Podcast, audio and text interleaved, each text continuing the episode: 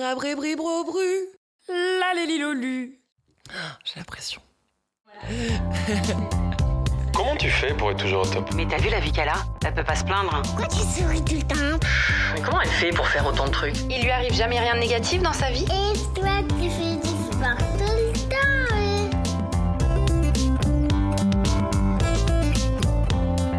Salut les amis, j'espère que vous allez bien. Je suis hyper heureuse de vous accueillir dans mon propre podcast. Alors je m'appelle Laurie Tillman, j'ai 30 ans et je suis une hyperactive de la vie. Vous allez vite vous en rendre compte, je cumule pas mal de casquettes qui suscitent beaucoup de questions. Et aujourd'hui, j'avais envie d'appuyer sur le bouton pause et de répondre à celle-ci. Mais attends, comment tu fais pour que tout soit toujours parfait dans ta vie? Vous aussi, vous ressentez ce besoin que tout soit toujours nickel autour de vous? Ce rongement intérieur quand une ou des amis débarquent chez vous à l'improviste alors que c'est Hiroshima dans votre salon? Cette quête de la perfection à toute épreuve La difficulté à prendre du recul dans les situations même les plus anodines Cette pression énorme que vous vous mettez pour réussir tous vos projets, quitte à ne pas endormir la nuit Alors bienvenue au club des perfectionnistes de l'extrême Bon, pas de panique, hein, c'est pas une pathologie grave et encore moins incurable.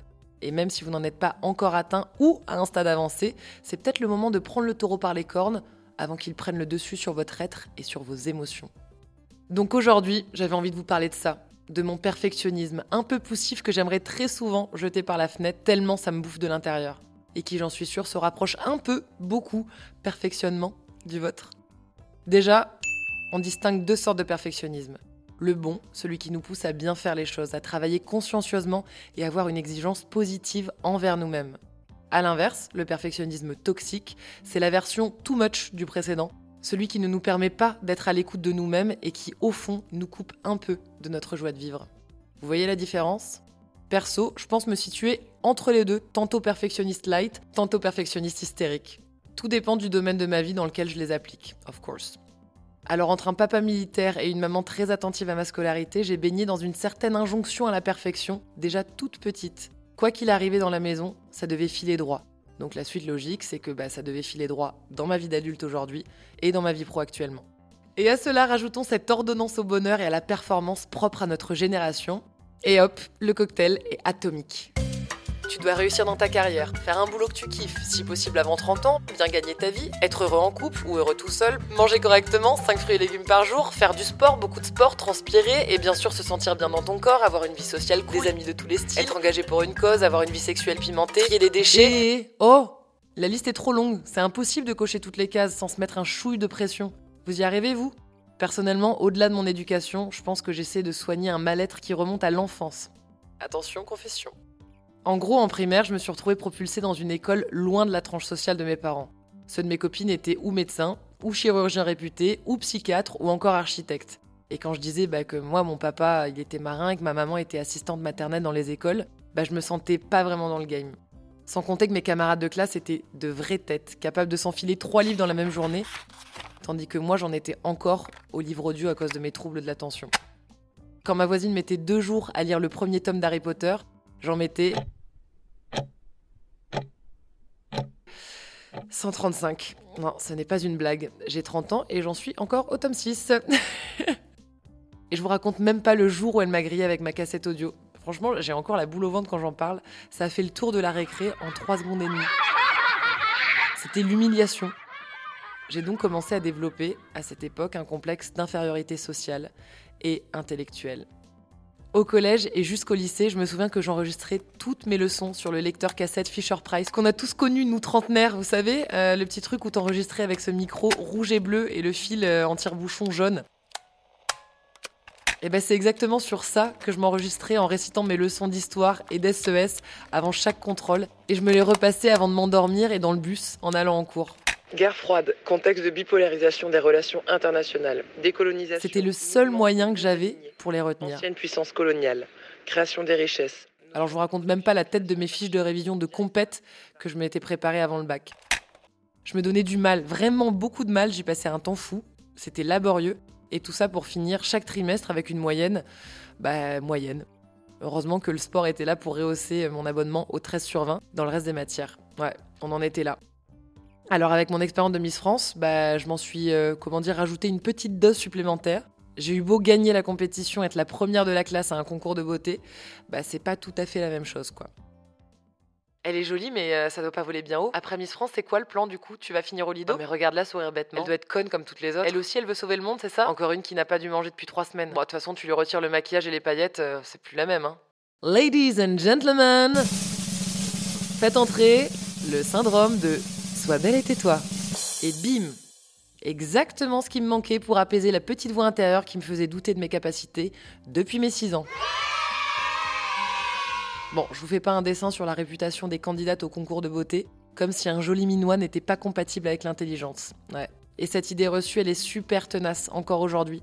On pourrait d'ailleurs en faire un sujet dédié. Et personnellement, ça a bien alimenté cette pression que j'avais envers moi-même. Comme si je devais passer ma vie à prouver ce que je valais intellectuellement à chaque fois que j'ouvrais ma bouche devant une caméra face à un journaliste. Ravi d'accueillir notre invité, c'est Laurie Tillman. Bonjour Laurie. Bonjour Laurie. Laurie Tillman, bonjour. Merci, bonjour. Salut Laurie. Salut. Merci de nous accorder du temps parce que là, tu es en pleine promo. Il y a ton émission sur France. Bah là, c'est le stress qui monte, d'un cran. Et encore aujourd'hui, j'ai la trouille de finir au bêtisier. Ça me fatigue rien que d'en parler encore, de me justifier encore. En fait, je me suis épuisée pendant dix ans à montrer autre chose qu'une fille à qui on a un jour mis une couronne sur la tête. Une nana smart, sympa, entrepreneuse, bien dans ses baskets. Alors qu'en vrai, au fond de moi, bah, j'ai plein de failles et des putains de doutes. I'm a human, youhou Mais chut, sous prétexte qu'on accède à un univers qui fait rêver les petites filles, bah faut surtout rien dire. Donc plus que tout, pendant cette année 2011, j'ai tout fait pour ne rien laisser paraître et être la parfaite élève, en interview, sur les podiums, en société, au sein de l'organisation, un bon petit soldat qui m'a même valu le nom de Barbie Taquet. Tellement j'étais toujours à l'heure, tirée à quatre épingles, toujours de bonne humeur, à fond quoi. Comme dans une compétition sportive, je savais que mon temps était limité, j'avais une année pour être au max. C'est drôle d'ailleurs, j'ai toujours voulu être la meilleure en sport pour être aimée de mon papa, parce que j'avais enfin l'impression de devenir quelqu'un grâce à mes performances, lui qui était un grand sportif. Pour mon dernier raid, euh, il y a quelques jours d'ailleurs, je me suis même surprise à l'appeler pour lui donner mes résultats comme si le fait qu'il valide ses résultats, les trouve cool, bah, ça allait me faire me valider en tant que fille. Totalement débile, mais voilà, ça me rassure encore. Ma mère, elle, elle a toujours eu une maison nickel. Tout est toujours à sa place, les courses toujours faites, le repas prêt. J'ai toujours critiqué ça d'ailleurs, hein, et je me retrouve aujourd'hui à faire la même chose. C'est agaçant, non? Vous ressentez ça vous aussi? La peur de ressembler toujours à sa maman alors qu'elle est formidable, ma mère. Le week-end dernier d'ailleurs, ma meilleure amie a débarqué à l'improviste chez moi, et j'avais envie que tout, tout soit absolument nickel, parfait pour elle, que rien ne traîne, que tout soit à sa place, que la poussière soit faite, euh, la cuvette des chiottes récurée. Qu'est-ce que je me suis auto-soulée Non mais sans deck, je suis une meilleure personne sous prétexte que mon appart est ultra bien rangé hmm, J'espère pas, parce que sinon on est bien dans la... Si quelqu'un vient à l'improviste et que chaque pièce n'est pas rangée, le lit pas fait au carré, ben je vous explique même pas la tornade que je peux sentir à l'intérieur de moi. Vous voyez les souris de Cendrillon? À faire pour que sa robe soit prête pour le bal Bah c'est un peu ça. Voilà, c'est moi. Help Heureusement, Juan me rappelle souvent qu'un appartement, bah, ça doit vivre et qu'on n'habite pas dans un showroom. Merci, Juan. Ça m'arrache la gueule de le dire, mais il a tellement raison.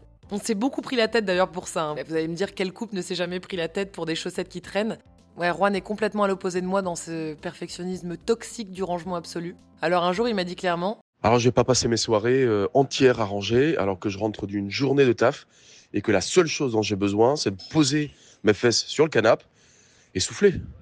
Bon, bah là, j'ai dû m'incliner, quoi. J'ai lâché. Mais bon, je dois vous l'avouer, ranger me rend heureuse. Oui, oui, vous avez bien entendu, heureuse.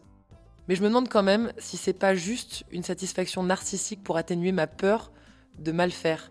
Vous voyez ce que je veux dire? Pour flatter mon ego. Mhm, bonne question, hein Parce qu'au fond, j'ai toujours pas répondu à la question est-ce qu'on m'aimerait?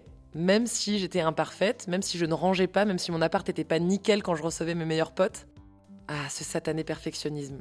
La prochaine fois, promis, je vais essayer de recevoir mes potes même si la valise traîne dans l'entrée, que la vaisselle n'est pas vidée et que les tendoirs trônent en plein milieu dans le salon. Et ouais, on est tous pareils. je pense être perfectionniste pour exister aux yeux des autres en fait. D'ailleurs, j'ai souvent l'impression de devoir devenir quelqu'un pour les autres qui m'ont jugé par le passé et non pour moi. Comme si j'avais une revanche intérieure à prendre et ça, j'aimerais vraiment que ça passe. C'est finalement super égoïste d'imaginer que je dois devenir la meilleure sur tous les points. Au final, ça va servir à qui? À quoi? Si j'ai une tombe bien rangée, alors il y aura plus de monde à mon enterrement? Bon, vous l'aurez compris, mon perfectionnisme est rattaché à mon intérieur, à ma carrière et à mes performances. Et vous, dans quel domaine de votre vie ce fichu perfectionnisme devient-il toxique? Alors pour le savoir, il faut se concentrer sur ses émotions. Si vous êtes dans un bon perfectionnisme, vous devez vous sentir globalement épanoui de ce côté-là, et ne pas mal vivre un ratage ou une erreur. Si vous êtes dans un perfectionnisme toxique, à l'inverse, vous vous sentez plutôt mal dans cette thématique, vous faites quasiment toujours passer les contraintes avant le plaisir. Votre vie devient alors une source perpétuelle d'insatisfaction et ça vous paralyse. Et il vous arrive souvent de mettre beaucoup plus de temps que les autres à réaliser une tâche car vous allez la peaufiner dans les moindres détails, ce qui va drôlement vous épuiser. Ou encore, vous avez du mal à déléguer car vous êtes le plus souvent dans un contrôle, dans un énorme contrôle. Mais alors comment s'en libérer? Alors attention, il n'est pas question d'abandonner cette exigence qui vous pousse à évoluer, non, juste de se lâcher un peu plus la grappe pour mieux profiter de sa vie et surtout pour s'accepter avec nos défauts. Alors voici six trucs qui marchent plutôt bien sur moi. Premièrement, se lancer des défis régulièrement. Moins peaufiner ses mails et se forcer à l'envoyer sans l'avoir relu mille fois. Ne pas passer des heures sur un dossier mais s'y fixer un timing limité.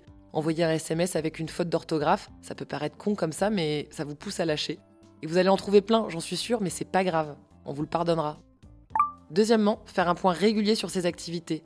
Le perfectionnisme toxique nous empêche d'avancer à un bon rythme. Si vous êtes honnête avec vous-même, faites le point régulièrement pour voir ce qui coince dans vos projets. Si c'est une montagne d'exigences ou d'objectifs que vous êtes mis, bah, vous allez vite vous en rendre compte et devoir lâcher. Troisièmement, imaginez toujours la pire situation. Par exemple, pour moi, ça serait oublier mon texte dans une émission que je présente, d'essuyer de grosses critiques sur une collection parisienne et alors, et donc, est-ce que ça va vraiment changer ma vie? Est-ce que je m'en souviendrai dans 10 ans? Est-ce que tout ça, c'est pas surmontable au fond? Et allons encore plus loin, est-ce que c'est pas l'occasion d'aller découvrir une nouvelle facette de soi et des autres? Vous en pensez quoi, vous? Allez, essayez, vous me direz. Quatrièmement, surveiller ses signaux émotionnels. Toujours plus anxieuse que motivée, plus stressée que satisfait, beaucoup de pensées obsessionnelles, de procrastination, de frustration, de fatigue. Alors avant de partir en cacahuète, allez vous poser seul, dans un parc, et faites un bilan sur votre état et sur cette pression personnelle que vous vous mettez. Prenez le temps de voir, de méditer, d'en parler autour de vous, de ne pas vous sentir seul dans cet état, c'est rassurant et ça évite de trop culpabiliser. Cinquièmement, se décentrer de soi. Le perfectionniste a tendance à s'isoler pour travailler seul et à n'écouter que ses propres exigences. Et si c'était le moment pour vous de déployer ces antennes et d'écouter plutôt ce qu'on vous demande vraiment? Un topo de 10 lignes à écrire, c'est pas pareil qu'une présentation PowerPoint en 3D, il me semble. Alors essayons de nous en tenir uniquement à ce qu'on nous demande. Et dernièrement, petit 6, commencer un projet ou une activité sans avoir toutes les cartes en main. Voilà un défi intéressant pour quelqu'un qui aime tout contrôler.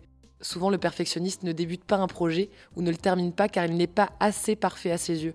Il lui manque telle ou telle compétence ou un outil précis, un truc en plus. Le challenge là, c'est de commencer et de terminer sans que tout soit parfaitement réalisé. On parie que vous allez y arriver?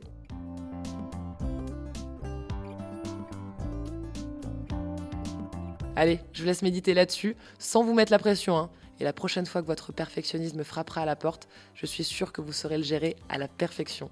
Enfin, je veux dire sans stress, à la cool, quoi, zen. Allez, je vous souhaite une bonne journée à toutes et à tous. Ciao, ciao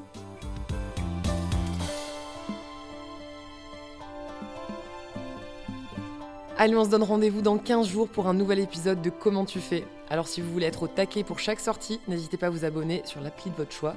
On peut aussi se retrouver sur Insta. Et si toi qui écoutes ce podcast, tu sais aussi lire, alors tu peux retrouver toutes mes méthodes au top, tonique, organique, positive, en librairie.